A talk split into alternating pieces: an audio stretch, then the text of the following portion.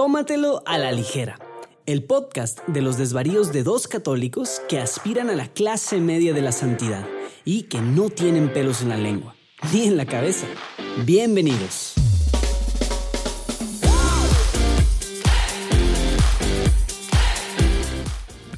Amigos de Tómatelo a la ligera, bienvenidos una vez más. ¿Cómo están? Soy Rafa Piña Valdés y para mí siempre es una gran alegría, un placer saludarlos. Está aquí enfrente de mí virtualmente mi queridísimo y ya riéndose de mí, José Manuel Durquidi. ¿Cómo estás? Bien, me pone de buen humor empezar así con, con, con, con, tu esta voz de locutor o forma de empezar tipo radio de los 80s o 90s. Oye, ¿cuál es, ¿cuál es la estación de radio allí en donde tú creciste en los, en los 90s? ¿Escuchaba radio que no? Se me hace que, claro, grababa yo los cassettes de, de las canciones que me, que me gustaban. ¿Tú no hacías eso? Sí, claro, claro que sí. O sea, yo estaba ahí al Estaba al pendiente. Sí, yo también. Y le picabas al record y, y, empezó con el anuncio. No, ya me, me, me, la primera estrofa no sale. Uy, ni modo. Oye, ¿no te pasaba que grababas la canción que te gustaba? Pero las estaciones de radio les metían el equivalente a una marca de agua. No sé cómo se diga eso en audio. Pero de pronto a media canción le metían ah, el nombre de la estación. 99. Sí. Y pues ni modo, ahí te tocaba cuando estaba escuchando Oye, tu Generación Z está que ¿De qué están hablando? ¿De qué están ¿Qué es eso de cassette? ¿Qué es el radio, no? ¿Qué es el radio? sí. Oye, pero bueno, sí, el caso es que tú dices, aquí en Guadalajara había una estación así súper icónica de un locutor, esos con voz de locutor. Y, y, que, y que era famoso porque ponían canciones en inglés, pero el hombre te daba los títulos de las canciones traducidos. Ah, o sea, no, no podía decir el nombre en inglés. No, no. Le metía cabeza para. No, sí podía. Sí, o sea, digo, no, no eh, que no pudiera físicamente, digo, simplemente su rollo era no decirlo. era su rollo, exacto, era como su, era su identidad. Y no solo eso, sino también las bandas, ¿no? Entonces, por ejemplo, te ah, decía. El escarabajo. Te decía, de los escarabajos, acabamos de escuchar Submarino Amarillo. Qué extraño. Era muy divertido, pero bueno, ya, suficiente con nuestra intro de nada que ver. te estaba preguntando cómo estabas. Estamos en la octava de Navidad, octava navideña todavía. Cerrando el, año. Cerrando el año. Terrible para muchos en la historia moderna, el año más complicado y seguramente de nuestras vidas en el mundo. ¿eh? Hasta ahorita, hasta ahorita sí. he visto un montón de memes con alusión a series, a, Game of Thrones, a muchísimas como de el 2020 fue tal personaje, ¿no? Y luego el 2021 te ponen otro personaje. No los ubico porque no vi esas series, ¿no? Pero sé que se refieren a eso. Y todo el mundo así como riéndose de, ay, ojalá que no, ojalá que no. Pero bueno, el caso es que sí, estamos eh, cerrando un año civil, aunque nosotros católicos, lo habíamos dicho ya algunas semanas, estamos en un año nuevo ya desde hace algunas semanas, ¿no? Ya no es Adviento, la última vez que nos escuchamos era todavía tiempo de Adviento. Ahora litúrgicamente estamos en un nuevo tiempo que es el tiempo de Navidad. Súper cortito, que, ¿Cómo? Súper cortito.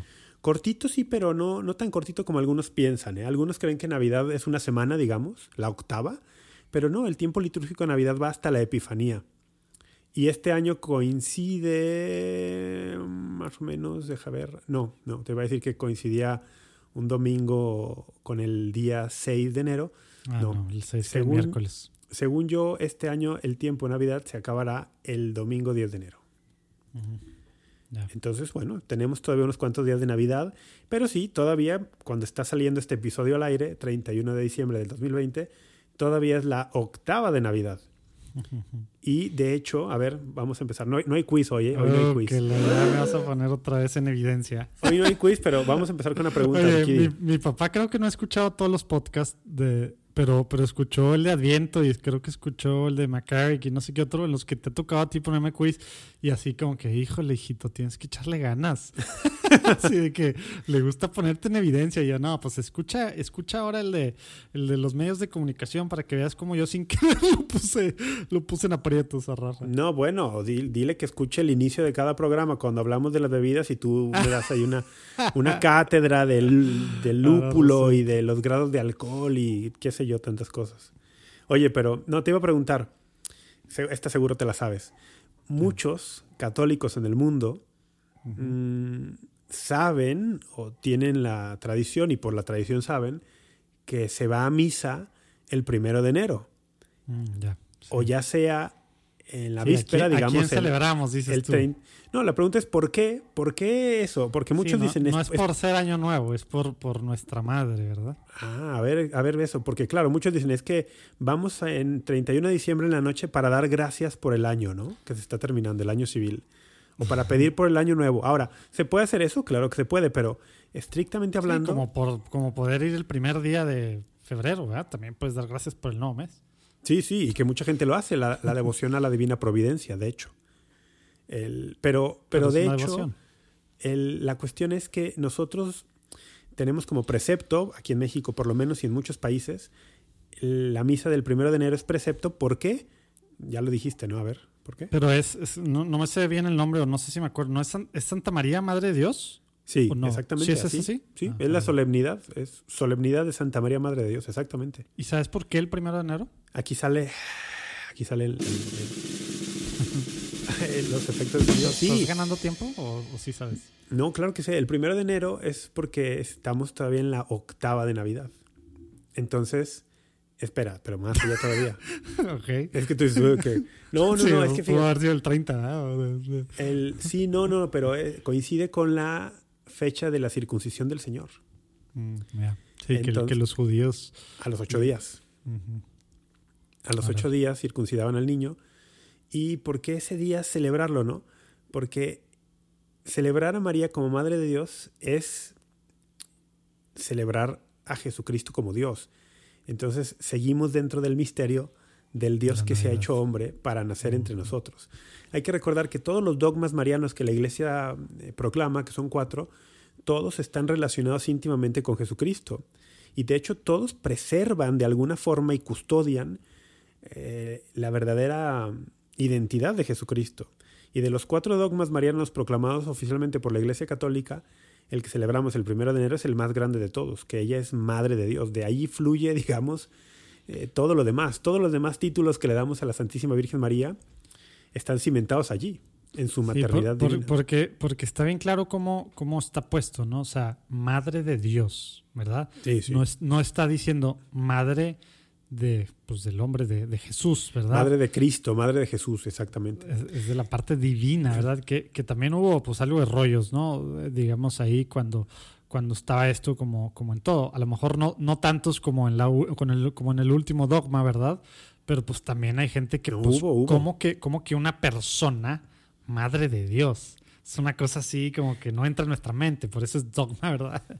Sí, y además, y fíjate que, que das pie para, para, mencionar esto. En el mundo cristiano no católico, eh, vamos mm, de las ramas protestantes, porque en el mundo ortodoxo no hay bronca con esto, ¿no?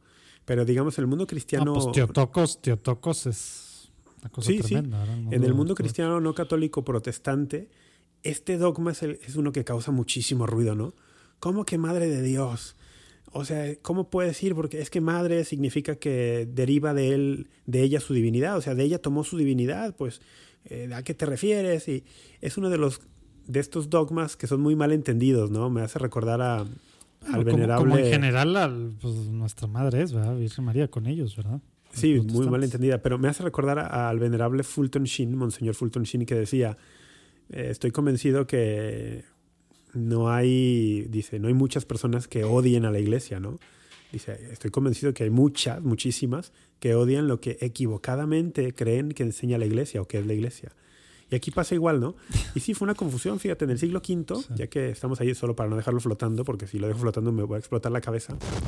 En el siglo V eh, hubo un concilio en el año 431, que fue el concilio de Éfeso, donde justamente esta cuestión fue central, ¿no? Había un personaje llamado Nestorio, que decía, no, llamarle Madre de Dios, no, porque puede pensar que de ella deriva su divinidad, pero él es anterior a ella, entonces mejor vamos a decirle pues madre de Cristo, ¿no? Madre de Jesús y, vamos a decir que ella dio a luz a la naturaleza humana de Cristo, porque claro, ya, ya estaba discutiéndose ese tema de, de las naturalezas de Cristo, ¿no? Oye, si este es Dios, ¿qué significa que Dios sea hombre? ¿Es mitad Dios, mitad hombre? ¿Cómo es eso? Tal. Y la iglesia dice, no, no, pues es totalmente Dios, totalmente hombre. Oye, pero ¿cómo es eso? Total, que para simplificar todo, en Éfeso se discute el tema y se dice, no, no, María no puede ser madre de la naturaleza humana de Jesús. las mujeres no son madres de una naturaleza, las mujeres son madres de una persona. Entonces, aquí estamos hablando de quién es la persona a la que esta mujer dio luz. Pues esta persona es divina o es humana. No hay de otra, no puede ser mitad y mitad. Tiene que ser o persona divina o persona humana. O ambas. No puede ser ambas porque no puede haber dos personas en una persona. Esa es una contradicción lógica. Entonces dice, solo puede ser un tipo de persona, humana o divina. Y ahí te juegas muchísimo. Si dices que es persona humana, uff, entonces ¿cómo pudo redimirnos? O sea, te juegas muchísimo, ¿no? Total que la iglesia dice en Éfeso, es una persona divina. Jesucristo es una persona divina. Es Dios y por lo tanto a María se le puede llamar Madre de Dios. Es un silogismo muy simple, ¿no? Jesús es Dios, María es Madre de Jesús, por lo tanto María es Madre de Dios. Más adelante, em, unos, unas décadas más, más tarde, la iglesia en otro concilio en Calcedonia definió perfectamente cómo es que una persona divina puede poseer dos naturalezas, que eso ya explica el misterio más de la encarnación. ¿Qué, tan más, tarde fue? Calcedonia fue en el 551. Ah, bueno, pues más adelante, no tan, más adelante. 120 años, 120 años. Sí, que, que no, no, es que definiera Calcedonia la divinidad de Cristo, esto se venía hablando desde Nicea, el primero de los concilios, en el 325, y hay muchísima evidencia en los evangelios ¿no? y en el Nuevo Testamento. Pero las definiciones propias de los concilios empiezan en Nicea, eh, luego Constantinopla, luego Éfeso, y luego en Calcedonia. En Calcedonia llegamos a esta fórmula bellísima, ¿no? Una persona divina que posee naturaleza divina eternamente, pero también posee la naturaleza humana porque la asumió. Hmm. Es lo que llamamos la encarnación. Y entonces puede poseer perfecta y totalmente la naturaleza humana. Y por eso es verdaderamente hombre. Pero también es verdaderamente Dios. Dos naturalezas no mezcladas ni confundidas, sino unidas en una sola persona. Es bellísima la, la teología cristológica. Pero bueno, todo esto ¿por qué? Porque mañana, si estás escuchando esto el último día del año. Exactamente. Pues es la primera de estas. Mañana es la solemnidad. más y, importante. Y por lo menos en México, y en Estados Unidos, si no me equivoco, que es donde está la mayor parte de nuestra audiencia, y en creo que todos los países de Hispanoamérica es día de precepto. El primero de enero es precepto por la solemnidad. Oye, nos están escuchando últimamente una cantidad impresionante de la India. ¿En dónde? En la India. ¿Tú crees que allá sea... ¿Tú crees que ya sea también un, precepto? sí. Oye, yo creo que sí, pero tengo, tengo curiosidad de preguntarte algo. Mil millones. O sea, con que el punto 0.1% sea católico, no sé ni cuánto es. Y el punto 00005 quiera aprender o hable español, con eso tenemos para acabar. ¿Estás de acuerdo? Estoy de acuerdo. En la India, ¿sabes que alguna vez, hace muchos años, el que fuera rector del seminario de Guadalajara, que era obispo auxiliar aquí de la arquidiócesis Miguel Romano, Mm, yo estaba hablando con él y le decía que el seminario de Guadalajara era el más grande del mundo y tal, que eso tenía yo entendido, ¿no? Y me dijo, no, es el segundo más grande del mundo. Y yo, ah, ¿cuál, seminario es más grande que este? Y me dijo que había un seminario en la India que tenía más seminaristas que el de Guadalajara. Wow. Habría que investigar. Eso fue hace muchos años, yo creo que 10. Pero bueno, mi punto con la India, él, te iba a preguntar algo y se me fue el rollo. Saludos a todos los indios, porque los que les dicen hindús, hindú es la religión. El que practica la religión. Hindú, ¿verdad?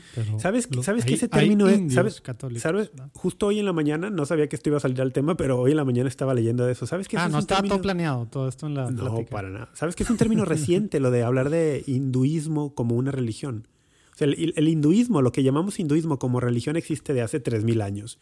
Pero el término hinduismo para referirse a esa religión es un invento de los ingleses, cuando la ocupación pues en sí, India. porque está, está, ¿cuáles son las diferentes, las diferentes, eh, pues las principales, ¿cómo se llaman las divisiones? Se me, se me, olvidó. Religiones.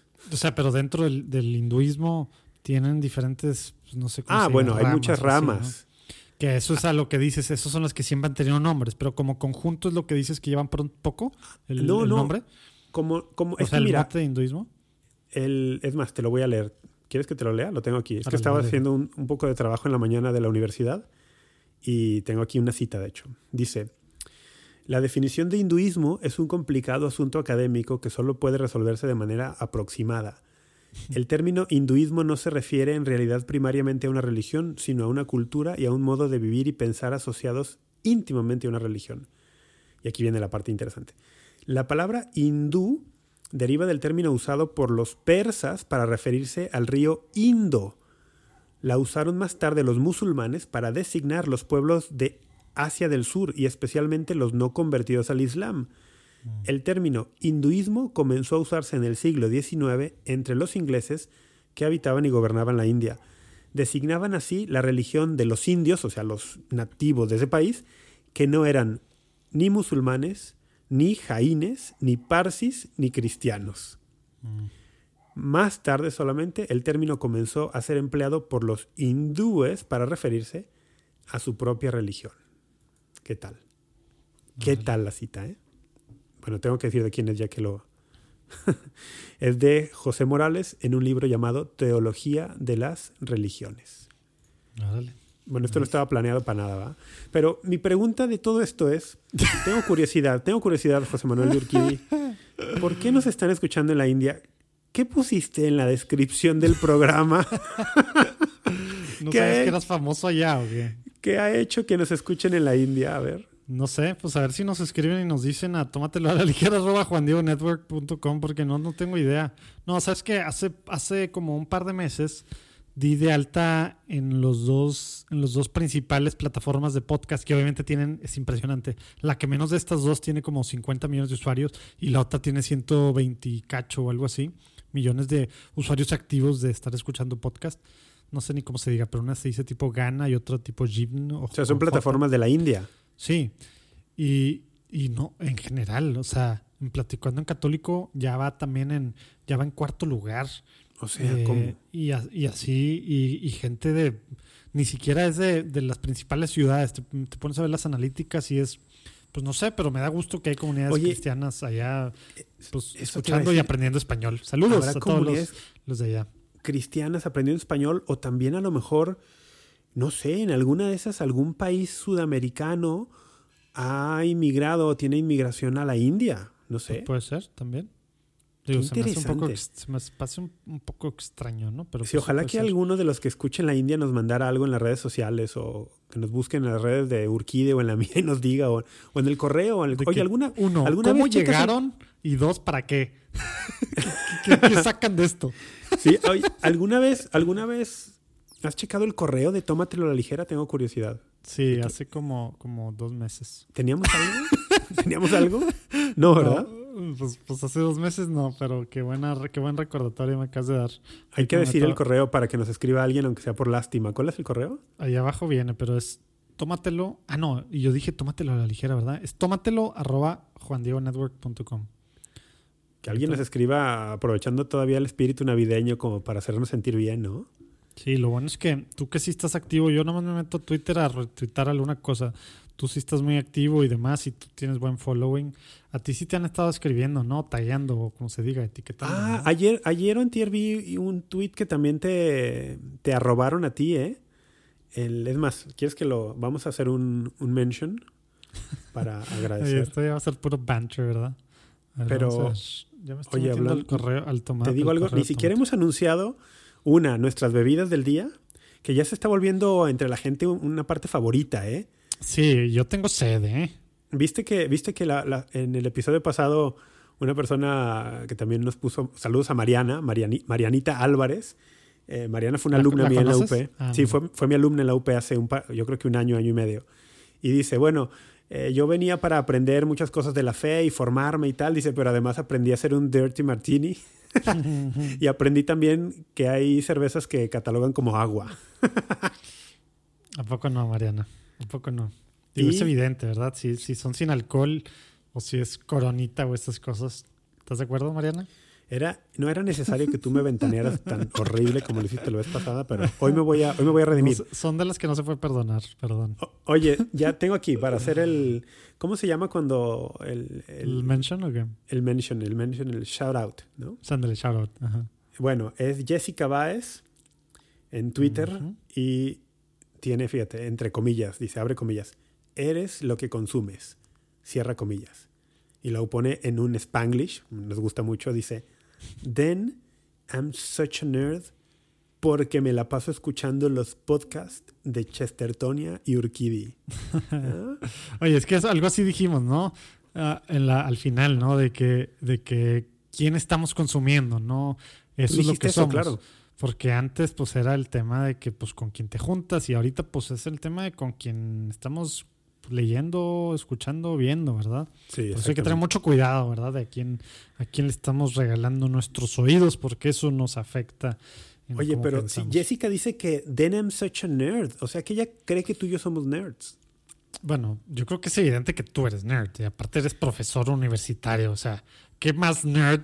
Saludos a, a todos los sea, ¿tú profesores universitarios y aparte de teología y de no sé qué tantas cosas. O sea, digo, Te voy a decir algo, ¿eh? evidentemente tú eres nerd, ¿verdad? Yo no- yo yo no me pueden decir a lo mejor medio, medio geek en algunas cosas, pero yo es todo empírico, ¿verdad?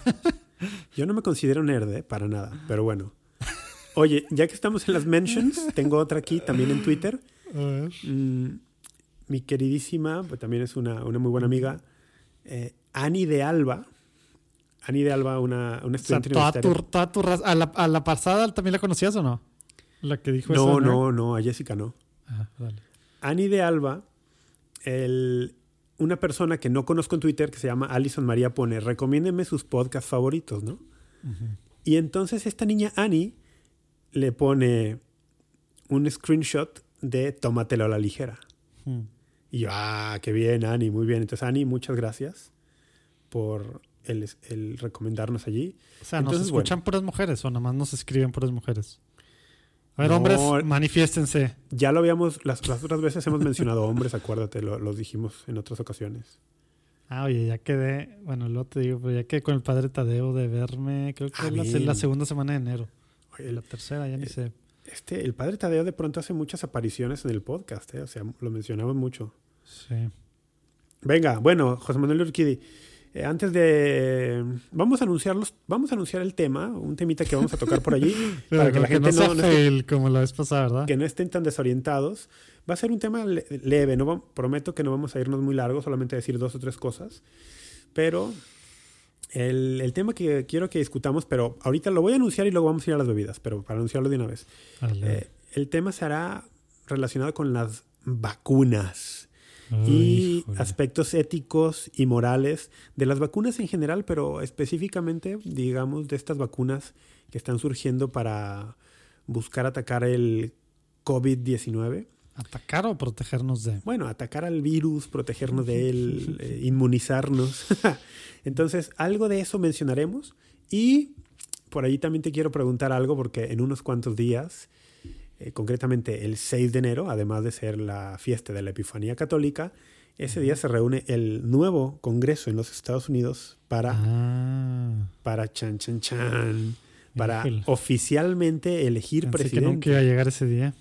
Entonces hablaremos, me- te preguntaré tu opinión de eso. Pero bueno, esos son los temitas que tocaremos hoy, pero antes de eso vamos. Me, gusta, me gusta. Oye, nada Vamos más, a- ya tengo aquí, mira, primer lugar México con el 60%, segundo lugar Estados Unidos con el 15%, tercer lugar India con el 8% ¿no? de los que nos escuchan, Brasil 3%, Colombia 2%, España 1 y cacho. Ese es el orden del top 6. Ok. India tercer lugar con el 8%. Ahora, Saludos. 8% de cuántas Son- personas que nos escuchan, 10. Son, son, mira, ¿quieres ver? ¿Tú tienes números? ¿Tienes números de cuánta gente escucha? Ahora, ¿esto qué es? ¿Por plataforma? Por ejemplo, ¿esto es en Apple? ¿Esto es en alguna Ah, plataforma no, pues si específica? quieres entrar esos detalles. No, no quiero. Pero no quiero. de, la, de la ciudad que más nos escuchan en India, o pueblo, no sé qué sea, Lucknow. Nunca he escuchado. Segunda, Delhi. Ah, Tercera, bueno, Delhi. Mumbai. Mumbai también famosa, bueno, conocida. Luego Patna, luego Hyderabad, luego Infal. Bueno, así son 36 ciudades que nos escuchan. En ¿Es el- en serio? Qué cosa tan extraña. Saludos. Bien, bien. Oye, ya por curiosidad, en México, ¿cuál es la ciudad que más nos escucha? Eh, ¿Tienes ahí o no? Sí, nomás me tengo que ir para atrás. México, yo creo que va a ser. Ah, mira, estado Jalisco. Déjame le pongo ahora en. Ahora le pongo en ciudad.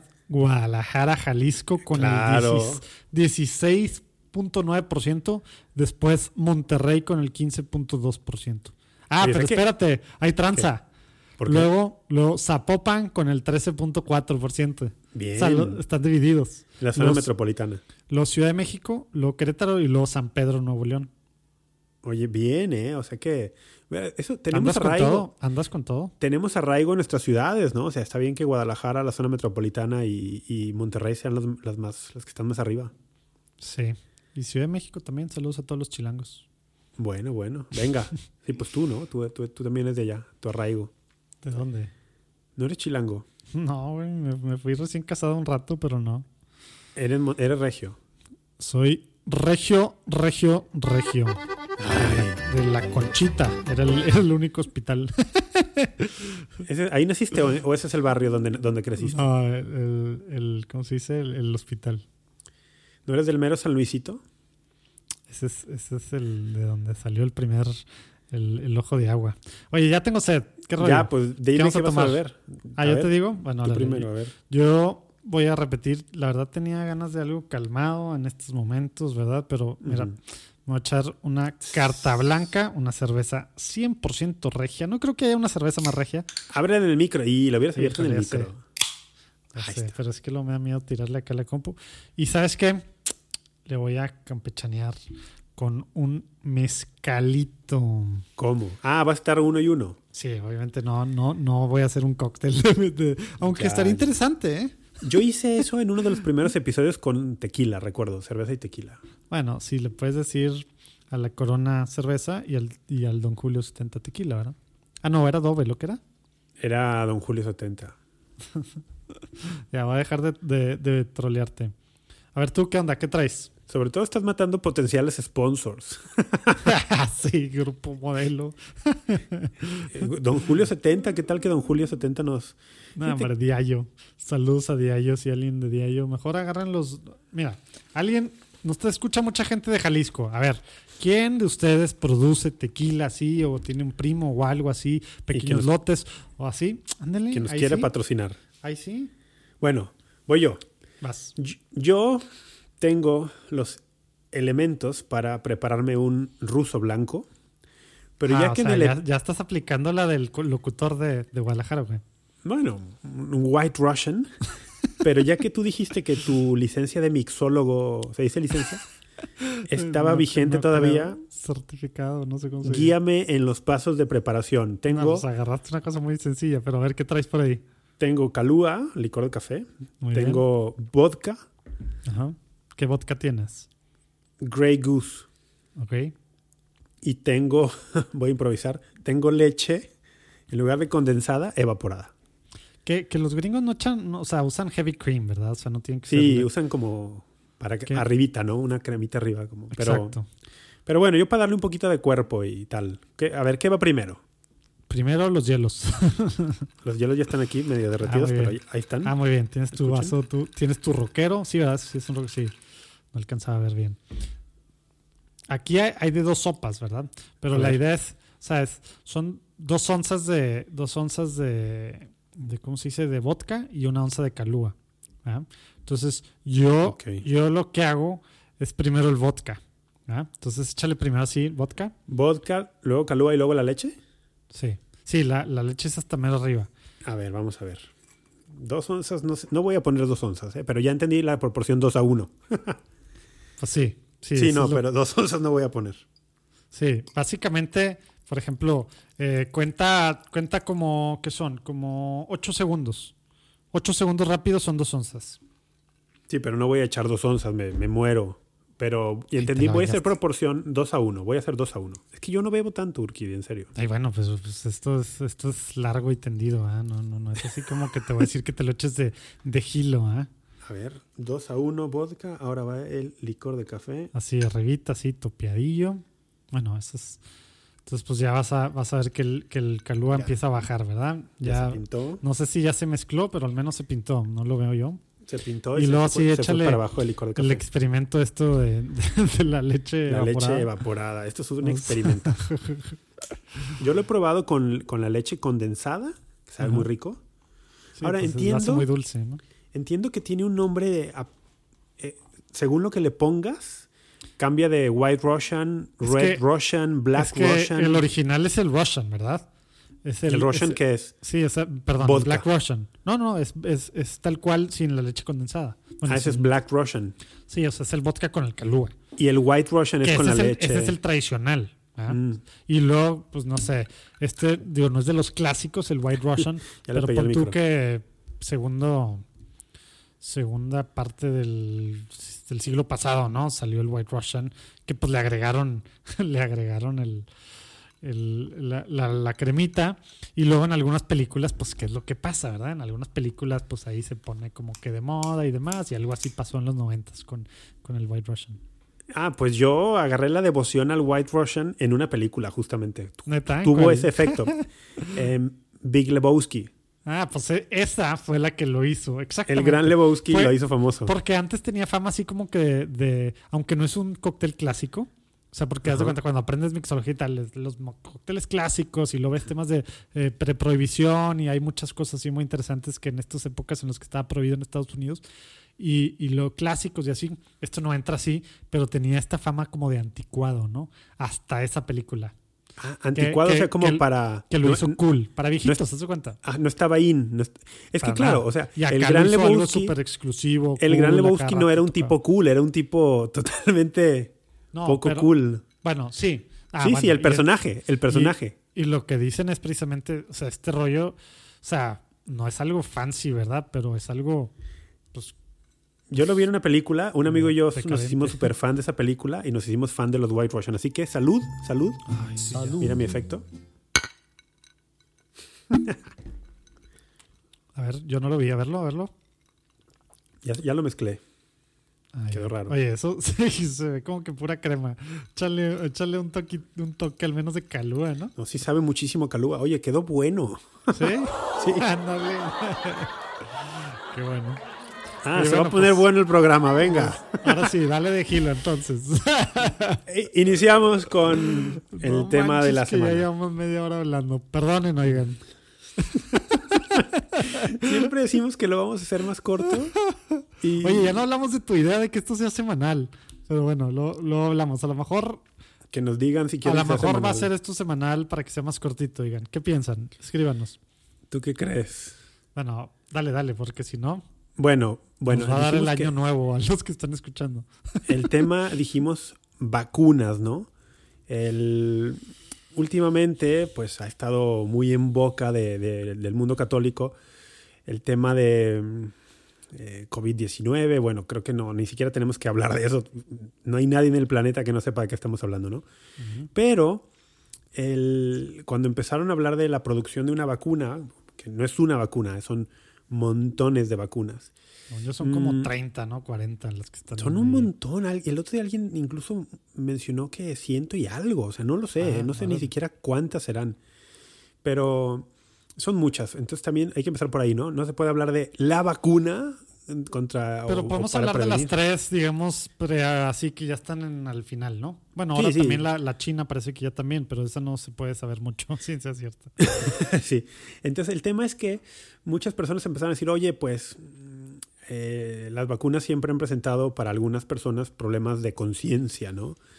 Eh, vacunarse, no vacunarse, no conocemos del todo los efectos secundarios que tendrá. Muchas personas han dicho, oigan, pues es que fue producida en un tiempo récord y eso implica algunas cuestiones. Ok, que, déjame poner mi postura, ¿no? Yo creo que estas que he dicho hasta ahora son preocupaciones legítimas. Son preocupaciones legítimas, ¿no? Dice, oye, se han hecho pruebas, sí, se han hecho pruebas. eh, de algunos se están publicados los resultados, se pueden consultar, sí. Pero supongo que alguien puede tener una preocupación legítima sobre esto. Bueno, Pero, pero eso no tiene nada que ver con la parte moral, ¿no? Eso es más de la eficacia y de la parte médica de los efectos secundarios, ¿no? Bueno, sí, yo lo podría ligar en la parte moral porque luego alguien pregunta, oye, ¿tengo una obligación moral de vacunarme Ah, bueno. si estamos en medio de una pandemia? Pero, pero está, hay obligación moral sí o no, pero yo tengo esta preocupación de conciencia porque no sé los efectos secundarios del todo. O sea, la moral está en todo, ¿no? Metida. Pero sí, Bueno. exactamente. Como tú bien dices, el tema moral, ético, que está allí eh, en- últimamente en redes sociales y que va a dar mucho más que hablar, es el tema de si es lícito recurrir a vacunas que en su proceso de elaboración tienen alguna relación, y ahorita vamos a hablar un poco más de esto, alguna relación con el aborto. ¿No? ¿Por qué decimos esto? Bueno, quizá alguien no sepa nada de esto, voy a dar como una, un overview muy general. Algunas vacunas, y no únicamente las que se están produciendo ahora eh, para ayudar a prevenir el COVID, sino otras vacunas que existen en el mercado, por ejemplo, vacuna contra la rubeola. Esa es la principal, ¿no? El, exactamente. En su elaboración hace muchos, muchos años, mm, utilizaron... Los principalmente, ¿no? Utilizaron líneas celulares derivadas, ya vamos complicando el tema, ¿no? líneas celulares derivadas de células, de órganos, de fetos abortados. A ver, yo creo que es momento, yo no sé mucho el tema, pero yo escuché un podcast hace algunas semanas de Trent Horn. Eh, y tú lo escuchaste. Con el padre Mike Smith, ¿sí? No, ese no. Mike Schmidt. Ese no. Escuché ¿Uno el solo? Sí, escuché el solo. Ya que había sacado el USCB su, su nota. Sí. Porque el de Matthew Smith eh, fue antes de. Eh, no lo escucho siempre, la verdad. No tengo mucho tiempo para en traslados ahorita y está okay, okay, Pero, pero eh, explica bien esta parte que, que, yo medio entendí, esto de la línea, de los, de la línea, ¿no? O sea, que, y, y, cómo está la relación con estas células de abortadas, ¿no? Digo, de, de un bebé abortado. Estás diciendo porque es lo que mucha gente piensa así, así. Estás diciendo que se abortó a bebés y se siguen abortando a bebés cada vez que se produce esta vacuna? No. ¿Qué estás diciendo? no, eh, podríamos hacer un formato de preguntas y respuestas.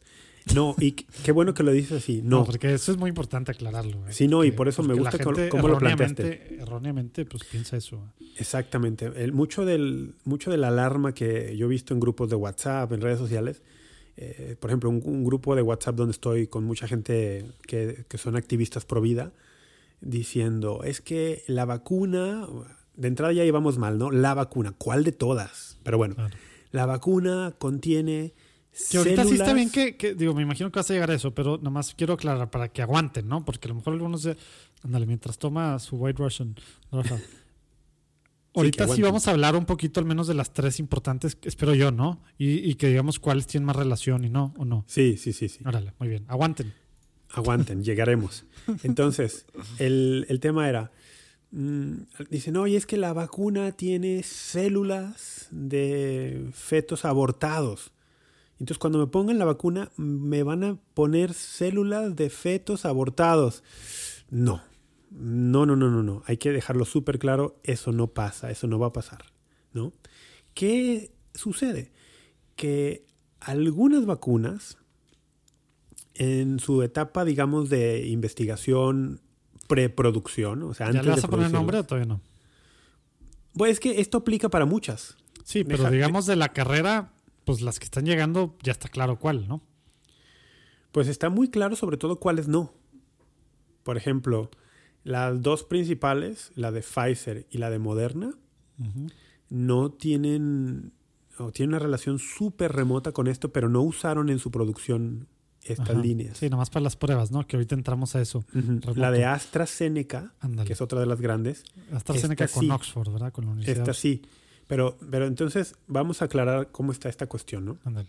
¿Usaron tal cual y están abortando a, bebés? No. O sea, el, no es que se, digamos, porque eh, para muchas personas la maldad está en que piensan que el proceso va más o menos así. Así no va el proceso, pero voy a ver, voy a decir cómo muchas personas creen que va, ¿no? Hay un laboratorio que dice, ah, estamos buscando una vacuna contra X, por ejemplo, ahora contra el COVID-19. ¿Qué hacemos? Ah, aborten un bebé. Aborten un bebé y tomen eh, sus órganos del bebé abortado porque son muy buenos para experimentar y ya que lo aborten, me traen los órganos y vamos a experimentar. ¿Por qué? ¿Por qué? Dice, pues porque es mejor experimentar en órganos humanos que en tejidos animales, ¿no? Y entonces hay quien piensa que es así, ¿no? Que el laboratorio manda a hacer un aborto para que le traigan los órganos. Mm, no, este no es el caso con las vacunas, no es el caso con la vacuna de la rubiola. Eh, ¿Cuál es la relación que tienen con el aborto concretamente estas, estas vacunas. Bueno, es así. Eh, finales de los 60, principios de los 70, ya había aborto en muchas partes del mundo. Se tomaron órganos de un par de fetos abortados, de uno del riñón, otro del pulmón, y se experimentó en ellos para muchas cosas, para muchas cosas. Ahora, no fueron abortados con ese propósito. Eh, los textos dicen que fueron abortos, pues que la, tristemente la, la madre lo quiso, ¿no? Quiso, quiso abortar por ¿Eso, ¿eso es el de Holanda? no? Mm, no? recuerdo dónde fue, mm, no recuerdo dónde fue. Pero dicen que... Que tienen un número, ¿no? RGH no sé qué. Sí, a ver si ahorita lo busco. Sí, tienen un código, por ejemplo, HEK y luego un número. Y, y que, que, más o menos va a, decir de dónde vinieron y tal. El caso es que eh, una madre decidió abortar a su bebé por razones pues diversas. Mm, las personas del laboratorio dijeron, bueno, que hay unos órganos y se las dieron a científicos. Los científicos experimentaron en ellas y replicaron eh, estas células, digamos, en laboratorio. Hicieron copias, vamos a decir en lenguaje más cotidiano. Hicieron copias de estas células para poder seguir experimentando sin necesidad de estar recurriendo cada vez a órganos de un bebé abortado. Eso es lo que se le llama líneas secuenciales. Eso se le llama una línea celular derivada, sí, una, secuencia, una secuencia celular. Entonces empiezan a hacer copias, empiezan a hacer copias. Eh, voy a poner un ejemplo muy malo y muy limitado, ¿eh? pero pues para, para aquellos que nos están escuchando que son más limitados también en esto. Es, como yo tengo... saludos. Yo tengo, no sé, digamos que tengo un libro. Eh, por ejemplo, aquí tengo un librito de Examinadlo todo y quedaos con lo bueno. Una entrevista del cardenal Escola con Hans Urs von Balthasar. Bueno, tengo este librito y luego voy a una copiadora y le saco una fotocopia a la que te gusta. Me gustó mucho X, la página 33. Oye, me encantó la página 33. Mm, le voy a sacar una fotocopia. ¿Para qué? Pues para poderla subrayar y rayar y cortar y pegar y hacer todo lo que quiera en la página 33. Pero voy a hacerle muchas copias a la página 33. ¿Por qué? Porque me gustó muchísimo y quiero hacer muchas cosas con ella. Entonces sacó copias y copias y copias y copias de la página 33, de manera que incluso años después de que este libro fue publicado, yo puedo seguir trabajando con la página 33 en todo lo que quiero porque tengo muchísimas copias. Y luego todavía más, de esas copias hago copias. Del, hago copias de las copias. Bueno, y esto es lo que llega hasta nuestros días a los laboratorios que están trabajando en la producción de vacunas. Las copias celulares, digamos, de aquellas células originales. Entonces, no son ya las células de un bebé abortado, sino copias. Ahora, ¿esto lo hace menos malo? Sí, pero no lo limpia del todo. ¿sí? La moral católica nos dirá que producir vacunas así es inmoral, porque usaste eh, un bebé abortado, que de suyo ya fue algo gravísimo, para experimentar. Eh, ahora, aquí una cosa que vale matizar, ¿eh? Si hubiese sido un aborto espontáneo, no sé, esos que son trágicos también, ¿no? Pero no sé, que, la, la, mujer entra en una labor de parto súper anticipada, va al hospital y expulsa al bebé y el bebé pues nace muerto. Esas cosas pasan tristemente. Y dentro de su dolor y todo lo que tú quieras, ella hubiera dicho, oigan, yo dono el cuerpo de mi hijo o ciertos órganos de mi hijo mm, para una experimentación, se podría, eso sería lícito. Es como cuando tú, una persona muere y dice, yo voy a ser donador de órganos. O también alguien puede decir, yo al morir quiero donar mi corazón a la Facultad de Medicina de la Universidad de Guadalajara. Es válido, es válido hacer eso. Pero no fue el caso, ¿no? No fue un aborto espontáneo ni fue una donación voluntaria, fue de, un aborto eh, inducido, digamos, procurado, que, es, que es inmoral, y una experimentación en un cuerpo humano de esta forma, pues es inmoral. Entonces, el origen eh, de la investigación científica fue inmoral, sin duda alguna. Viene el tema ético, ¿no? Oye, yo puedo ponerme una vacuna que en su origen de investigación y producción está relacionada, aunque sea de esta forma remota, con un aborto. Y ese es el tema. Ese es el tema de ah, discusión, ¿va? Ándale, sí. Porque, porque ahí es donde. Qué bueno que aclaras primero lo anterior para que quede súper claro. No, no están abortando ahorita para este fin. Para este fin. Ni te van a meter células de un bebé abortado en la vacuna a tu cuerpo. Entonces, ahí están dos, dos temas que se están usando mucho ahorita por, por, a lo mejor falta de conocimiento, ¿verdad? Quiero pensar ingenuamente, a lo mejor están cayendo en algunas de estas cosas que hay ahí también ahorita muy en boga de pues de contra pues, grandes farmacéuticas y de todo, ¿verdad? Eh, se están cayendo en eso. Entonces, eso no, pero sí originalmente hubo un aborto, ¿verdad? Aunque ahorita son las copias y lo que tú acabas de decir de las líneas ahí derivadas de celulares y demás, sí hubo una relación, lo cual sí es algo malo, ¿verdad? Sí, sí. Entonces, ¿qué pasa ahorita? Y algo así platicamos, ¿no? Un poco ahí cuando estamos hablando del, tema de, las excomuniones y el aborto y estos temas, ¿no? Y, ah, ahí vamos, bien, bien. Y, de los, y de los, ¿cómo se dice? Pues de de que si yo votaba por un político que, a favor del aborto, pero por otras razones y, estos temas. Entonces, aquí, eso ahorita dijiste la palabra remota. Al final, nuestro, nuestro deber como católicos, ¿verdad? Pues sí es pues defender la vida, ¿verdad? Y estamos pues en contra del aborto, ¿verdad? Entonces, quiere decir que porque hubo este aborto en los setentas, eh, yo ya no me puedo poner la vacuna por eso mismo. ¿dónde quedo yo en esa decisión ahorita? Moralmente. Ok, Y, vamos a decir antes de, meternos a lo que dijo la iglesia recientemente, porque la iglesia acaba de sacar un documento, la Congregación para la Doctrina de la Fe, hace unos cuantos días, el 21 de diciembre del 2020. Está, muy largo, ¿no?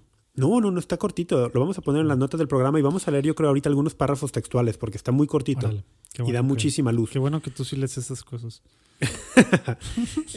la Congregación para la Doctrina de la Fe dio un documento eh, que les voy diciendo se llama Nota de la Congregación para la Doctrina de la Fe sobre la moralidad del uso de algunas vacunas contra la COVID-19. Así, tal cual, ¿no? Ahora, déjame decir antes, antes de otra cosa.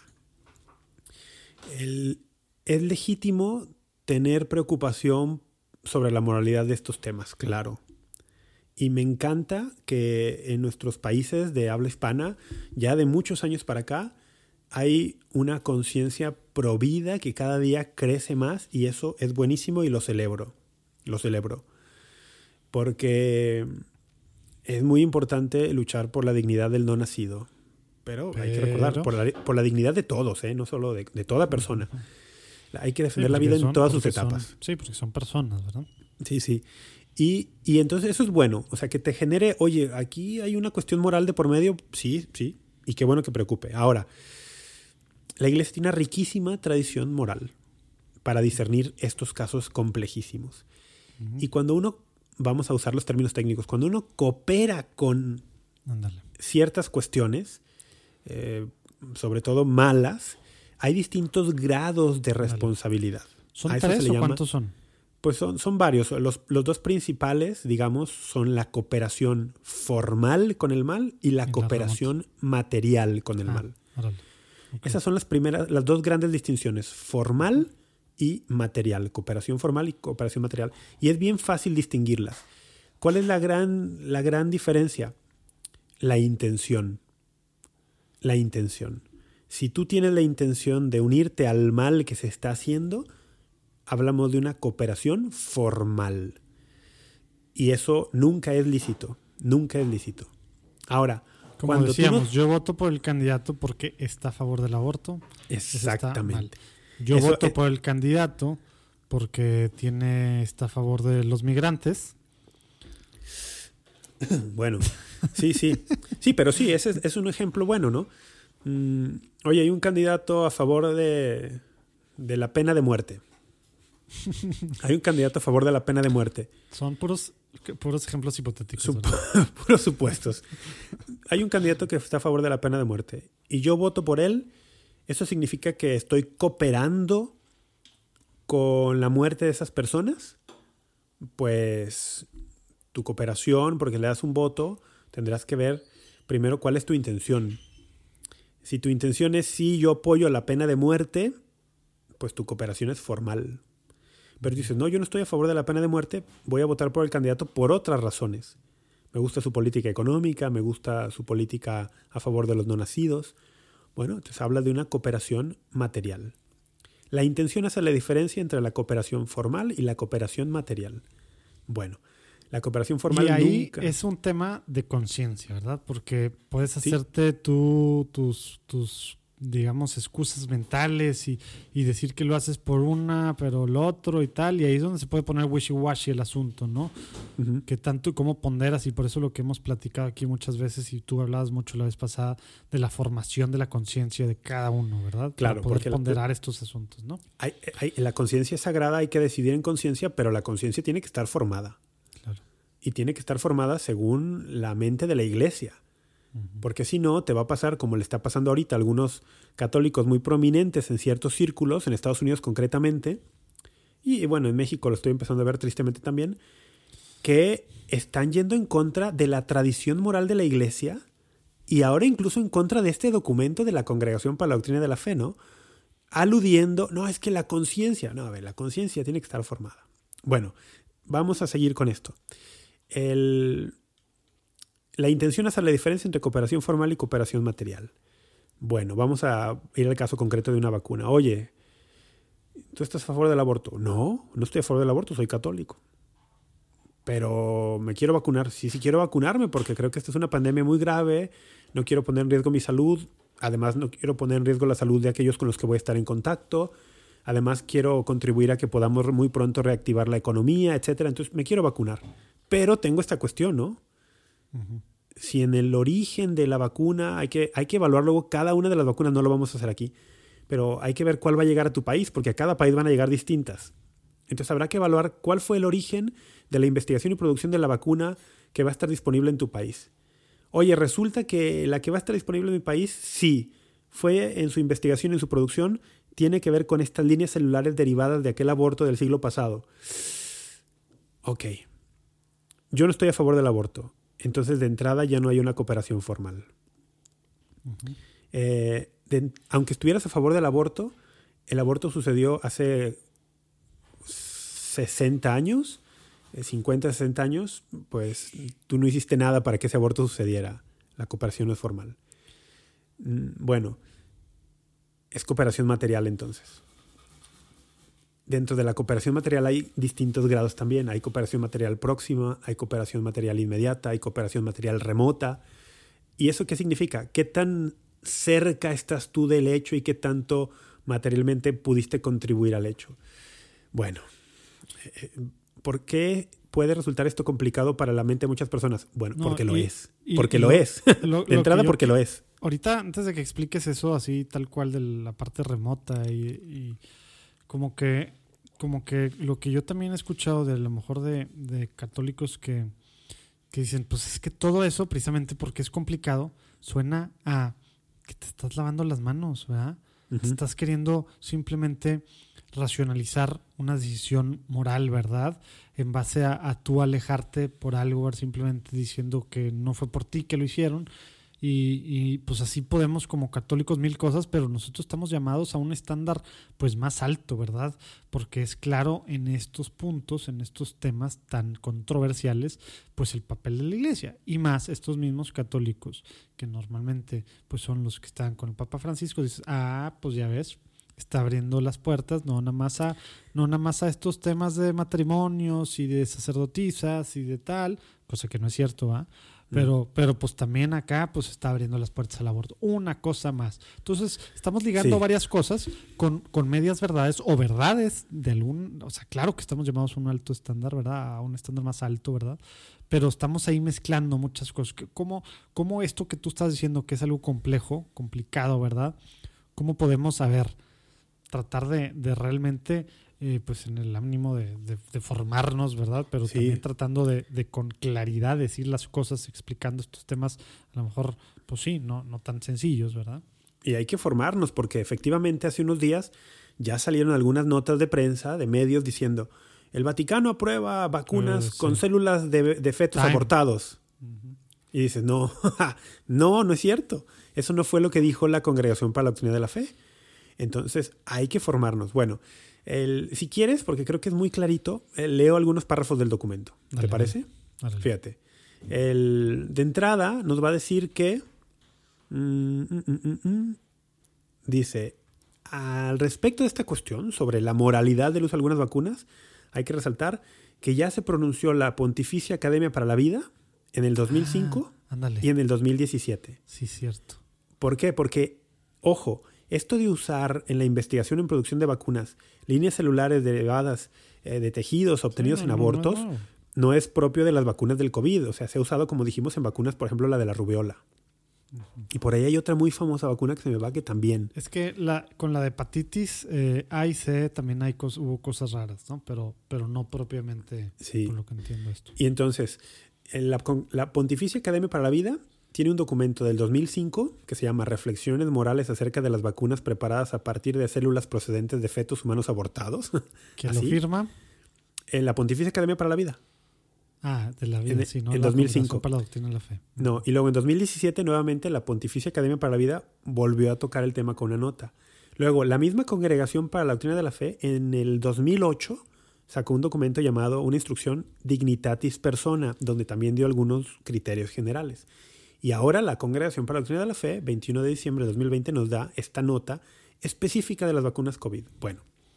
Oye, ¿cuándo fue la del 2005? Párrafo antes de tener número, ah, dice este párrafo. Estaba en Oye, perdón, ¿cuándo fue la del 2005? ¿Fecha nomás? Eh, 5 de junio de 2005. Ah, o sea, ya era Benedicto, ¿ah? sí, sí, pero sí, aunque esto es una pontificia academia, pero sí, nomás quiero. Yo creo que vamos. En, las notas vamos a poner eh, la, nota reciente del 2020 y ahí vienen las referencias a las anteriores. Es que luego pasa que, agarramos partidos, ¿no? Y es que esto no hubiera pasado con Benedicto, etcétera. Ah, Por eso sí, quería yo hacer esa distinción, ¿no? Porque a veces... Buen eh, punto. Team, anti, anti Pope Francis significa Benedicto y Benedicto sigue siendo el Papa y, nos hacemos estas historias tan extrañas como católicos, o sea, que no tiene ningún sentido. ¿eh? Oye, que como dicen para el que solo tiene, para, el que solo tiene un martillo como herramienta, todo parece un clavo, ¿no? Dale. Y claro, o sea, el que esté en contra del Papa Francisco, todo lo va a usar para ir en contra del Papa. Pero bueno, qué bueno que mencionas eso. Documento 2005 de la Pontificia Academia por la Vida y la Instrucción Dignitatis Persona de la Congregación para la Doctrina de la Fe, ambas en el pontificado de Benedicto XVI. Bien, entonces dice el párrafo. Dado que están ya disponibles para su distribución y administración en diversos países las primeras vacunas contra la COVID-19, esta congregación desea ofrecer algunas indicaciones que clarifiquen este tema. Y ojo con esta aclaración que viene ahora. No se pretende juzgar la seguridad y eficacia de estas vacunas, aun siendo éticamente relevante y necesario, porque su evaluación y competencia, porque su evaluación es competencia de los investigadores biomédicos y de las agencias para los medicamentos sino únicamente reflexionar sobre el aspecto moral del uso de aquellas vacunas contra esta enfermedad, que se han desarrollado con líneas celulares procedentes de tejidos obtenidos de dos fetos abortados no espontáneamente. Ojo con esto. Esta reflexión no aplicará para aquellas vacunas que no se han desarrollado a partir de las líneas celulares procedentes de tejidos eh, de estos abortos. Ah, entonces aquí hay que decir, la vacuna de Pfizer, y la vacuna de Moderna no fueron elaboradas a partir de líneas celulares procedentes de tejidos eh, obtenidos de los fetos abortados. Órale, qué bueno que sí dice, que sí dice, porque son las dos que está, bueno, Pfizer pues ya ah, está. Ojo, el documento, el, documento, no menciona los laboratorios, ¿eh? esto lo, esto lo ah, dije yo. Tú lo estás diciendo. No, esto ah, último lo añadí yo, perdón. El documento no Moderna, Moderna apenas está por aprobar la última, o a lo mejor ya hace ya en este momento ya que está haciendo esto. No sé. Pero Pfizer ya, ya está. sí, y, hay que decir que Moderna y Pfizer no usaron en su investigación estas líneas celulares. Y que ahorita decimos dónde sí, ¿verdad? Pues sí, parece que en alguna prueba. pruebas. En las pruebas, más no para la elaboración propiamente de la vacuna. Bueno, entonces el documento va a tener, va a relacionarse más con otras vacunas de otros laboratorios que sí utilizaron estos, estas líneas celulares, ¿no? Como la de AstraZeneca. Bueno, vamos para allá. Punto número uno. voy a tratar de resumir porque si no, aunque sean párrafos cortos, se nos hace muy largo. Dice, existen diferentes grados de responsabilidad en los casos que se usen estas células de fetos abortados, diferentes grados de responsabilidad en la cooperación al mal. ¿Ok? Por ejemplo, en las empresas que utilizan líneas celulares de origen ilícito, no es idéntica la responsabilidad de quienes deciden la orientación de la producción y la de aquellos que no tienen poder de decisión. Claro. Ah, ok. O sea, no es lo mismo el CEO o el, el COO de la empresa que pues la persona que está allí en el trabajo día a día, ¿no? O, eh, eh, o sea, en la misma empresa no es la misma responsabilidad. Bueno, segundo punto. En este sentido, y esto va a ser el caso en muchos países, ¿eh? esto fue aportación mía, sigo leyendo textualmente. En este sentido, cuando no estén disponibles vacunas éticamente irreprochables, por ejemplo, en países en los que no se ponen a disposición de médicos y pacientes vacunas sin problemas éticos, o en los que su distribución es más difícil debido a las condiciones especiales de almacenamiento y transporte, o cuando se distribuyen varios tipos de vacunas en el mismo país, pero por parte de las autoridades sanitarias no se permite a los ciudadanos elegir la vacuna que se va a inocular. Bueno, en todos esos casos, sigue el documento, es moralmente aceptable utilizar las vacunas contra la COVID-19 que han utilizado líneas celulares de fetos abortados en su proceso de investigación y producción. Pausa, cerramos, vamos a comentar. Esto tendría que ser el fin de la discusión para un católico. O sea, ya cuando escuchas a la Congregación para la Doctrina de la Fe decirte que cuando no hay a tu disposición otra alternativa, es moralmente lícito usar esta Pero ¿qué, diversión tendría eso, Rafa? ¿Cuál sería la diversión si, si todos fuésemos dóciles y obedientes a lo que nos dice la congregación para la doctrina de la fe? no tendríamos programa. Pero ahí, ahí con eso, o sea, digo, yo a lo mejor no nos había tocado algo así, pero es la primera vez que yo escucho de marcas, ¿no? O sea, no, pero el documento el documento no habla de marcas, ¿eh? No, no, por eso.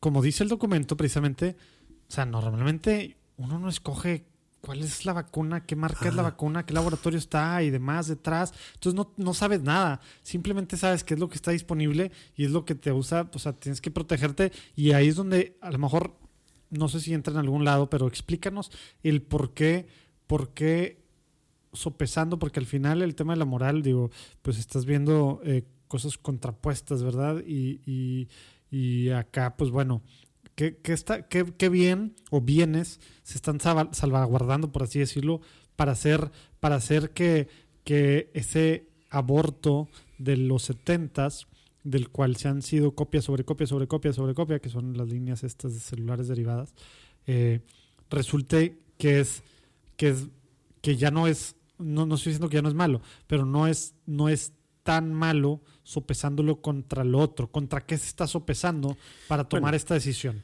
Se está sopesando contra la salud pública. A ver, entra detalle de eso. Se está sopesando contra la salud pública porque estamos hablando de una enfermedad que ha sido catalogada como pandemia y que está cobrando la vida de cientos de miles de personas. Y no solo eso, no solo directamente como tal, sino también indirectamente también está costando la vida y costará la vida de muchas personas por los efectos económicos. Entonces, lo que se está hablando es un, el bien público, la salud pública como un, como un bien comunitario, digamos, el bien, el bien común. ¿Y por qué como católicos eso nos debe de importar por sobre, sobre un aborto ocurrido en los setentas?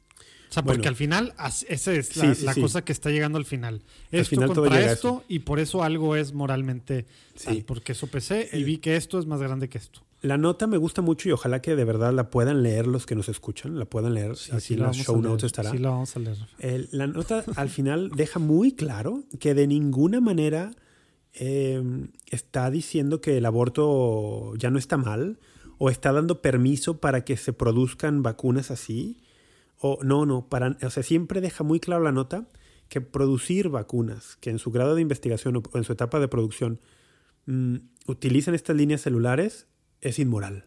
Lo dice, lo dice.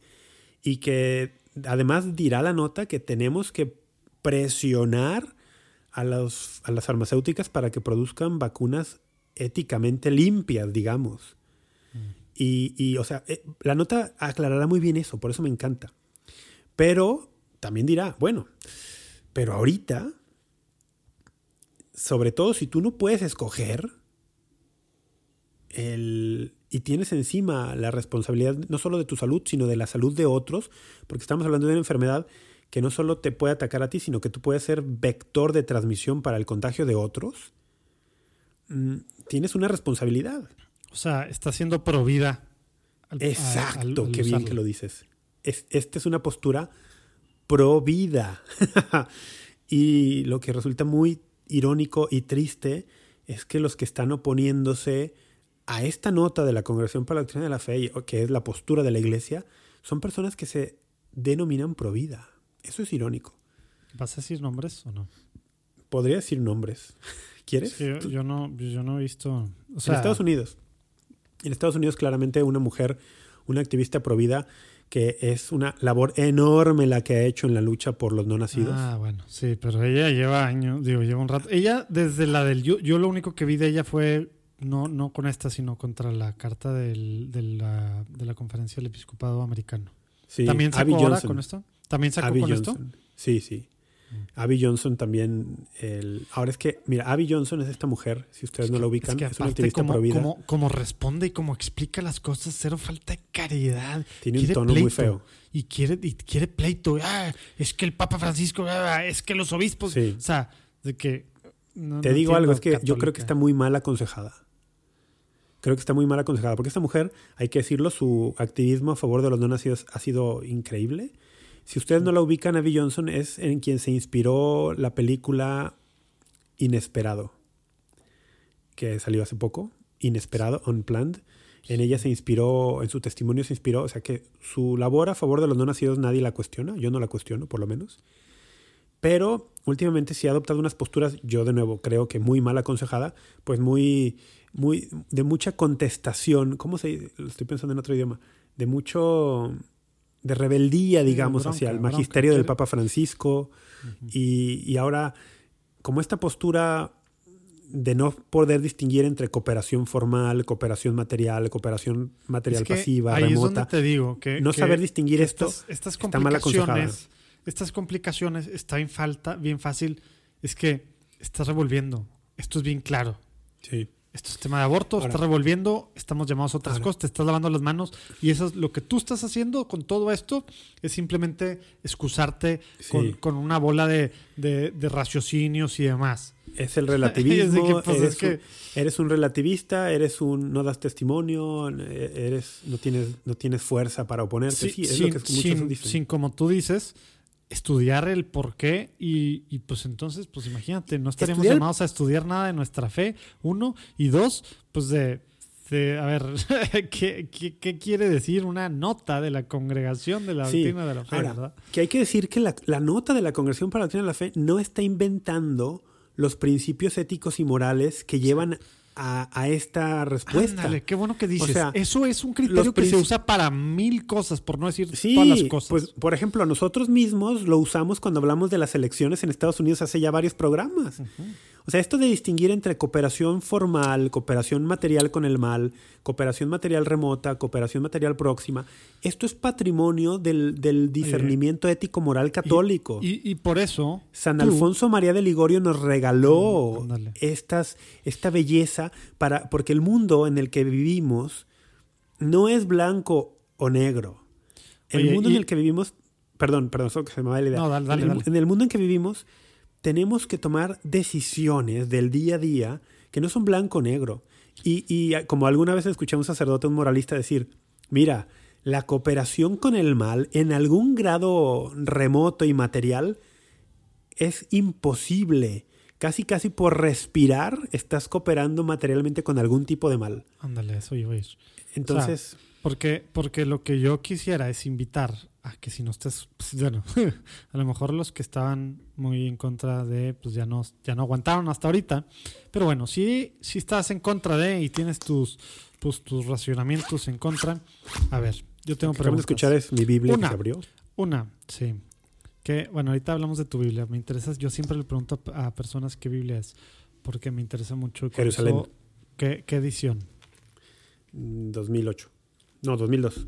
No, bueno, o sea, todavía es la, segunda, no es la tercera edición. No, 98. Ah, no, sí, esto sí es la segunda edición. Hijo de 98. Bueno, es que yo soy fan de. yo, yo, tengo la tercera edición que hubo un. Bueno, X. Oye, luego, platicamos de las Biblias. Nos encantan las tangentes. Sí, no, es, pues, es que sacas una Biblia y, híjole, me, engancho porque me, encanta. Oye, eh, invito a, a ti que estás en contra de y que estás diciendo que todo esto son patrañas y que son que estamos relativizando y que estamos exponiendo exponiendo quitando los estándares y que estamos a favor del aborto. A ver. ¿Compras Starbucks? A ver, ¿de qué marca es tu pasta de dientes? ¿Es Procter Gamble? A ver, eh, ¿qué, ¿qué, cosa estás consumiendo, verdad? De, ¿Usas redes sociales? En, en, todo el sentido. ¿Usas Facebook? Todas estas apoyan directamente a Planned Parenthood, ¿verdad? Sí. Y a temas de abortos, ¿verdad? Todas estas, o sea, estas que, a fuerzas ha sido Starbucks y a fuerzas Procter Gamble tiene una cantidad de marcas por todos lados de limpieza, de lo que tú quieras, ¿verdad? Y usas Facebook. Facebook y, y, tantas otras cosas. Oye, ¿tienes un celular? Bueno, sí. Tienes un celular, tu celular. La tu celular en China. Tiene no, y, además tiene minerales extraídos de ah. minas en África donde hay explotación infantil y. Exacto. El, exacto. O sea, la cooperación. Si, nos ponemos así, la cosa es, tienes que ser, o sea, yo, yo no tengo en contra y estás en tu derecho a hacerlo. Tú, tú tomar una decisión así, ¿verdad? Porque si tus estándares son altos para ti mismo, bueno, cúmplelos. No se vale que ahorita hagas esto y entonces te pusiste la de la hepatitis A, de la hepatitis C, la rubiola. Ah, pues para esto no, o sea, no tiene ningún sentido, ¿verdad? Y, y consumes todas estas cosas, pero acá no. A ver, pero, repito, está bien, hazlo, pero hazlo tú. No andes predicando algo que, que no es un tema moral precisa. Bueno, es vinculante para todos. Es, eh, exactamente. Y, y, está claro en este caso por, por, la nota, ¿verdad? De ahora y por el 2005 y 2017, ¿verdad? Y, y bueno, como tú dices, estos, esta forma de, de, tomar criterios para poder tomar decisiones morales no es una cosa que, que inventó la semana pasada la, la Congregación de la Doctrina de la Fe. Exactamente. La congregación está tomando criterios morales bien establecidos de antaño y los está aplicando a una situación actual. O sea, te voy a poner otro caso en otro tema, ¿no? Hace unos días discutía sobre, con alguien sobre el tema del suicidio, ¿no? Te gusta discutir, ¿verdad? Es que la iglesia, cuando digo discutir me refiero a platicar. Dice, la iglesia cambió su enseñanza. Es la forma en la que platico. Dice, la iglesia cambió su enseñanza sobre el suicidio. Ah, antes, ¿Por qué? ¿Por las misas o qué? Alguien decía eso. Si es que antes al que se suicidaba no le podían hacer una misa y no lo podían enterrar en el, en el camposanto y prácticamente decían que estaba condenado ahora ya no y no sé qué. Entonces la iglesia cambió su enseñanza sobre el suicidio. Y yo le dije, no, no. La iglesia, la iglesia mantiene la misma enseñanza sobre el suicidio.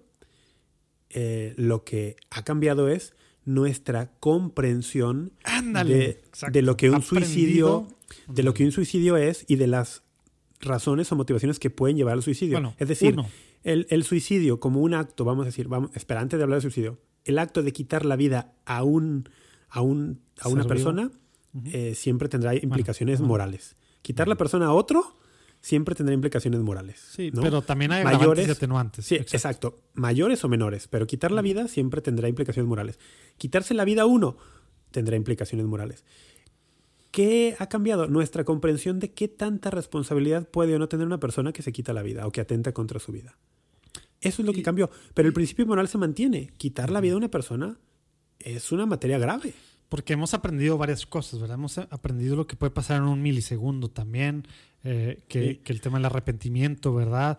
Eh, aunque, aunque ya me colgué o ya me tomé el veneno, y que me tardo en morir en Sí, segundos. hemos aprendido de psicología, de lo que hace una depresión, de lo que Exacto, hace de enfermedades, enfermedades, psi- enfermedades, psi- psiquiátricas, algunas, ¿verdad? algunas Que- genéticas. O sea, hemos aprendido muchas cosas. Sí, la química. se- exacto. Seguimos diciendo que quitar una vida es materia grave, por supuesto, nunca vamos a cambiar ese principio, pero para, como tú bien dijiste, agravantes o atenuantes, hemos ido aprendiendo cosas. Que, que es un tema claro en el derecho canónico para, para, para el tema de la intención, ¿no? O sea, por eso, o sea, cuando uno no está, no está en plena conciencia eh, y se casa, ¿verdad? Y o, o la voluntad no está, está, ¿cómo se dice? Está, está haciendo, pues hay cierta coerción, pues sí, coerción a, la, Coaccionada, a la- sí. a- a- a la voluntad.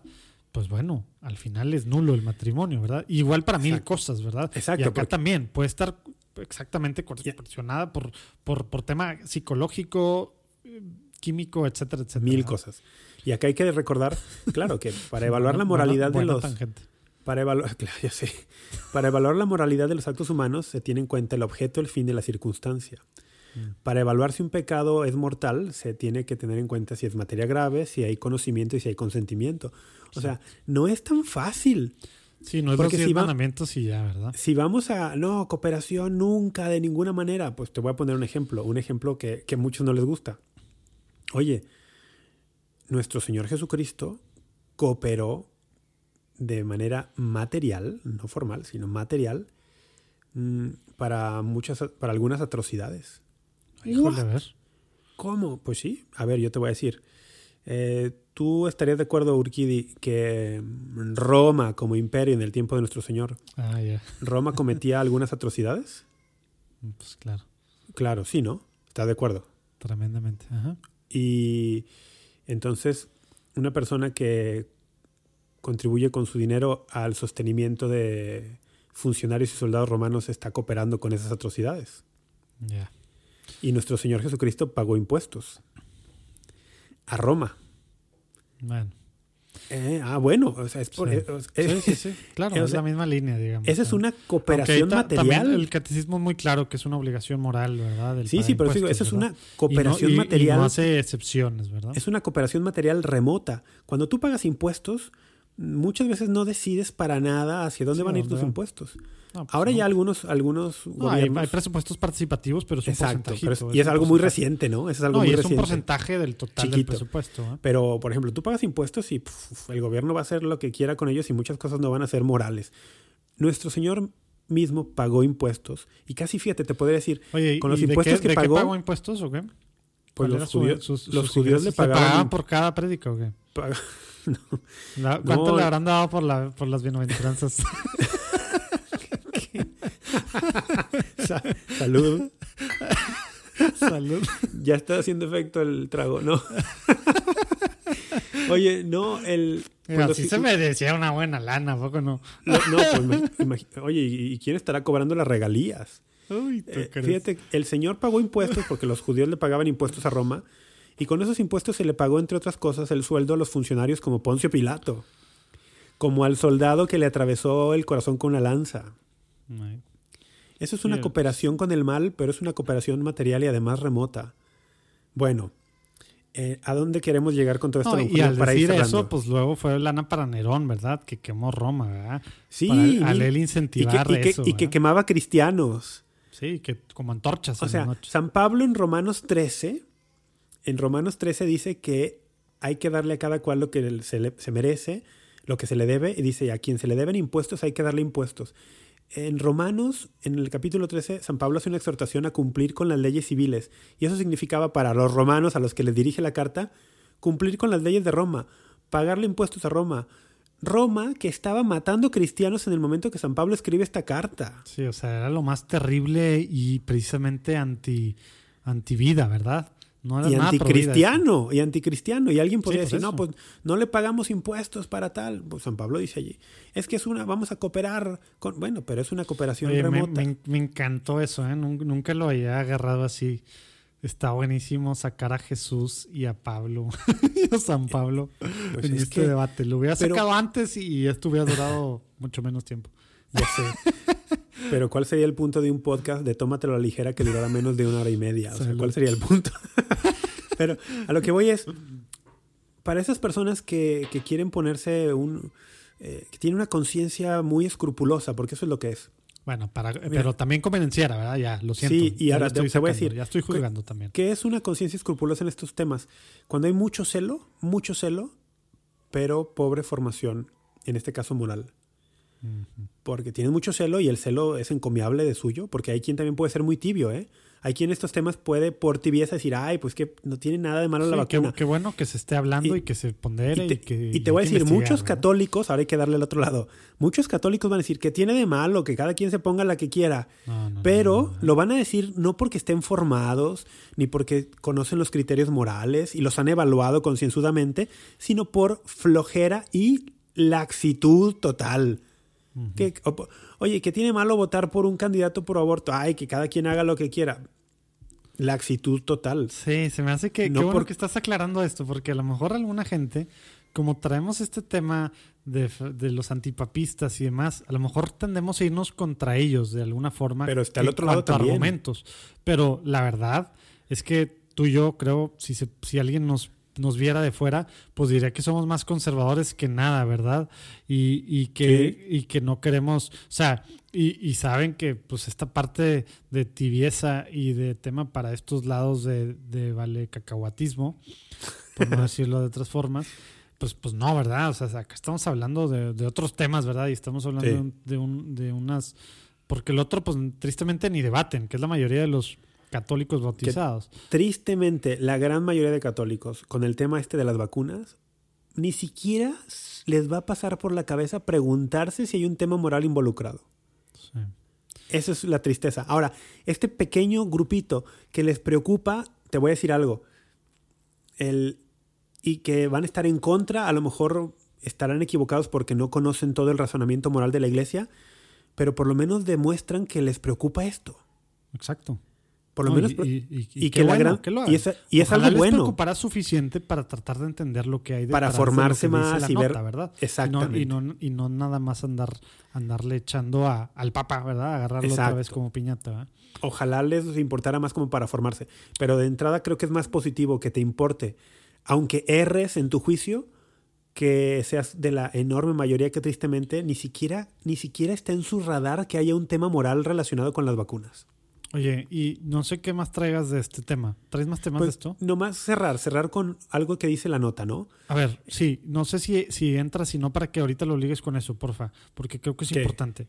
¿Qué, qué? Eh, algo que creo que medio dijiste al principio, medio. Entonces, estamos hablando mucho de esto y que si es moral y tal, al menos la de Moderna y Pfizer, ¿verdad? Eh, eh, hacerlo tal. Entonces, ahora, ¿es una obligación moral vacunarme? Ya, a ver. ¿Viene algo? Mm, sí, sí, solo que no recuerdo exactamente dónde, pero sí lo leí. Eh, bueno, solo te, te, acabo de decir, la, la nota, ya, ya, lo mencioné, pero lo recalco, ¿no?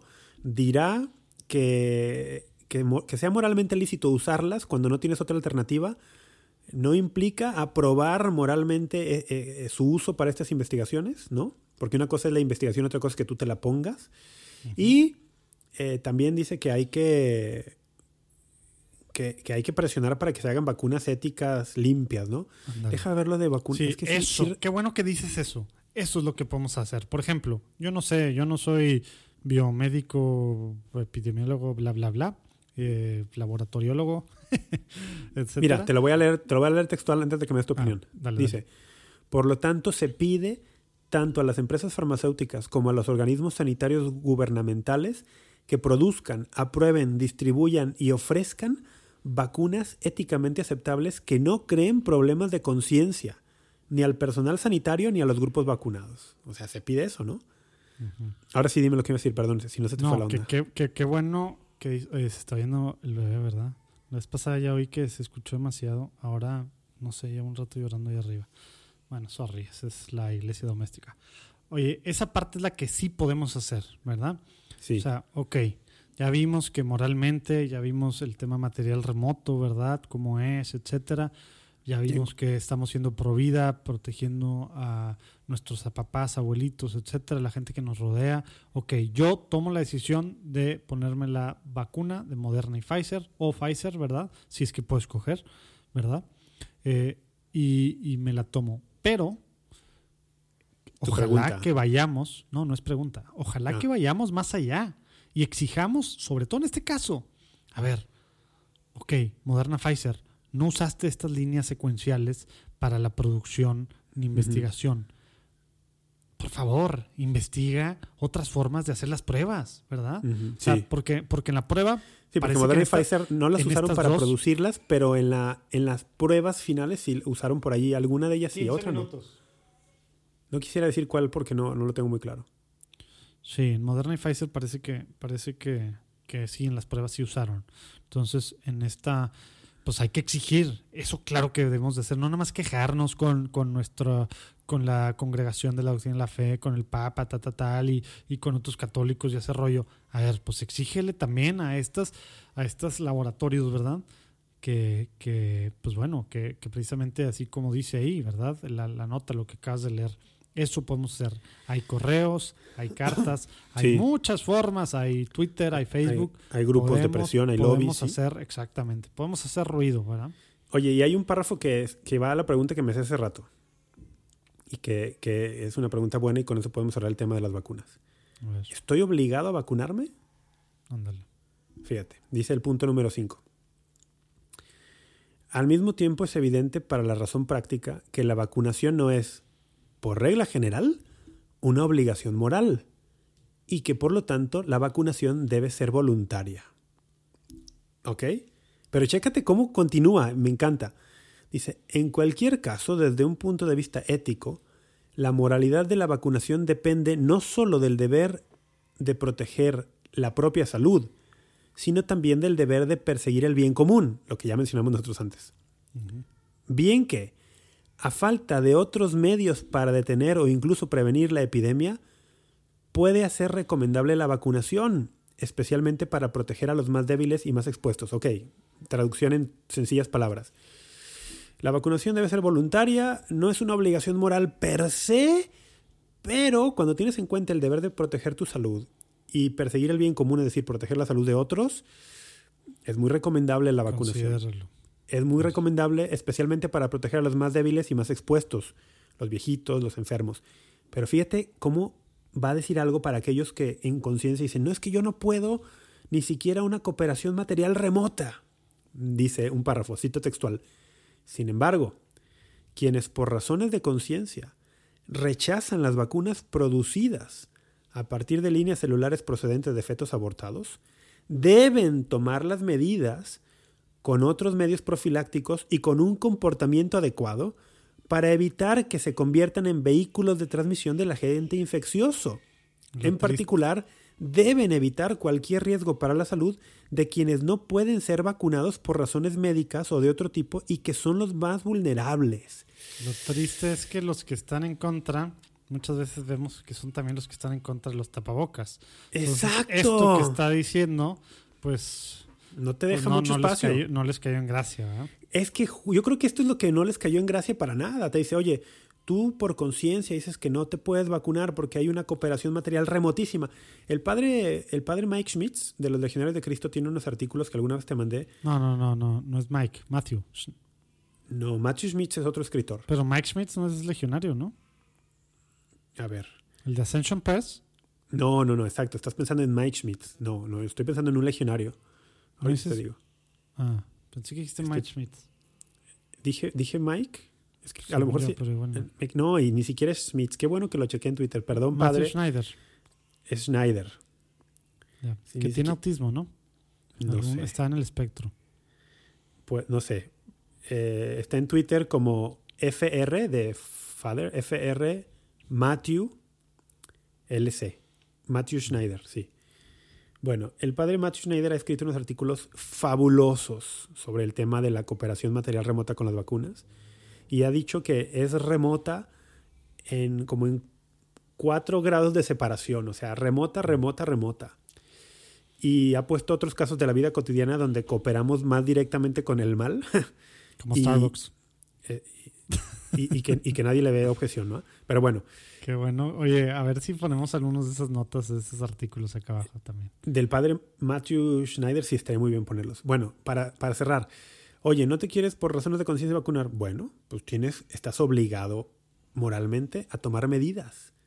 Comportamiento adecuado. Y como tú dices, muchas veces estas personas son las que hacen campaña para ir a misa sin cubrebocas, sin tapabocas, para no hacer distancia social. O sea, no, pues no. O sea, no quieres ni la vacuna ni medidas de distancia. O sea, básicamente en tu cabeza, ¿qué? no existe el virus o no sé qué pasa por la cabeza de esas personas, ¿no? Bueno, ahí está. La nota es realmente corta y realmente interesante. Se las vamos a poner para que la lean. Ya, cerramos. un, tema para, un tema para irnos. Tu opinión, un pronóstico, José Manuel de Urquidi. ¿Pronóstico? ¿Tipo? Bueno, en unos días, el 6 de enero, el Congreso de los Estados Unidos mm, contará los votos de los electores. Que ya sabemos cómo votaron porque se hace público esto, ¿no? Sí, ya se certificó la elección. Ya se certificó y todo, pero no solamente los cuentan, sino que es el día en que se tienen que levantar objeciones si las hubiera y parece que las va a haber. Mm, mi pregunta es pronóstico. ¿Qué crees que va a pasar el 6 de enero? Mm, ¿Va a haber algún revuelo por allí, pero al final todo sale como normal? Todo sigue su pues curso y Biden es ratificado por el Congreso de Estados Unidos como el nuevo presidente o, habrá una mega super sorpresa. Sabes que no, no me he metido, he estado muy ocupado. Estas dos semanas que han sido semanas normalmente son semanas muy calmadas. La de Navidad y luego entre Navidad y Año Nuevo. Ahora, gracias a cómo estamos, estoy teniendo demasiadas juntas de grabaciones para el simposio y, y demasiadas cosas. Eh, entonces no estoy muy enterado de qué planes puede haber maquiavélicos por ahí, macabros. Mira, ya te, casi te acabas tu, White Russian. Pero bien, duró lo que tenía que durar. Yo también ya me acabé mi mezcal y mi cerveza estoy como a tres tragos. Oye, pero, pero yo creo que pues va a ser, o sea, va a haber gente que se va a quejar, va a haber gente que, que va a seguir quejándose, pero va a pasar normal, ¿verdad? O sea, se va a hacer esto. A mí lo que me, lo que me choca es luego ahora ver a estos liberales, ¿verdad? O estos demócratas quejándose cuando hicieron algo muy similar los primeros meses, años con Trump y, con la parte de que Russia y not my president y tenían en todos lados y decían que no y trataron de, de echarlo y, y, que esto lo... Entonces a mí lo que me molesta es estas liberales y demócratas así haciéndose como que estos que atentan contra la democracia porque nunca había pasado. Eh, a ver, hace cuatro años, ¿cómo estabas tú, verdad? Los demócratas hace cuatro años estaban así contra. No al mismo grado, pero sí, de alguna pues, forma sí. Pues en diferentes niveles y grados, pero y en diferentes cosas, ¿verdad? Pero, pero al final de cuentas, pues haciendo mucho rollo, ¿verdad? Obviamente eh, fue, fue más. Pues digo, fue una sorpresa Trump en aquella época, ¿verdad? Entonces fue, fue post, ya, ya que había tomado la la pues básicamente ya que fue presidente que empezaron a sacar muchos rollos de Rusia etcétera pero y ahora pues está saliendo desde antes y los juicios y todo lo que hay. Yo creo que va a haber algo de, rollo pero al final del 6 de enero va a haber un nuevo presidente y vamos a tener que ponernos las pilas como católicos y unirnos en contra de las cosas que pueden pasar contra la familia, contra contra pues la libertad de culto, dicen muchos, yo no entiendo cómo, pero bueno, vamos a ver, ¿verdad? Y tenemos que unirnos, ¿verdad? En muchas de estas cosas y también ver en qué cosas, como tú decías la vez pasada, podemos trabajar con, con, pues, con él en cosas que a lo mejor no se pudo antes, ¿verdad? Con otros, ¿verdad? Sí. Entonces, pues, pues bueno, pues hay que unirnos ya. Basta de, tarugadas. Bien, buena. ¿Tú sí piensas que va a pasar algo?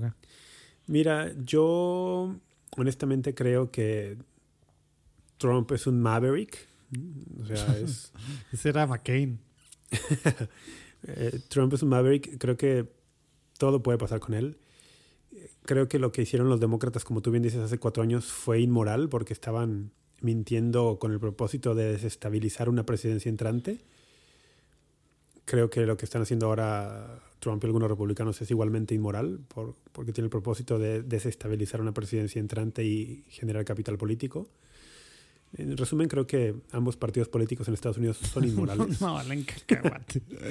no hay que hablar de eso. Y, y recordar, o sea, quería tocar esto solo para recordar una vez más que los católicos no podemos definirnos ni, ni como demócratas, ni como republicanos, ni como liberales, ni como conservadores, ni como... Pero, pero sí como de morena. ni como del PAN, ni del PRI, ni de Morena, ni del PRD, de ninguno, de ninguno. Eh, la doctrina social católica es mucho más amplia y más rica que todo eso. Entonces, mm. no hagamos de los políticos ídolos.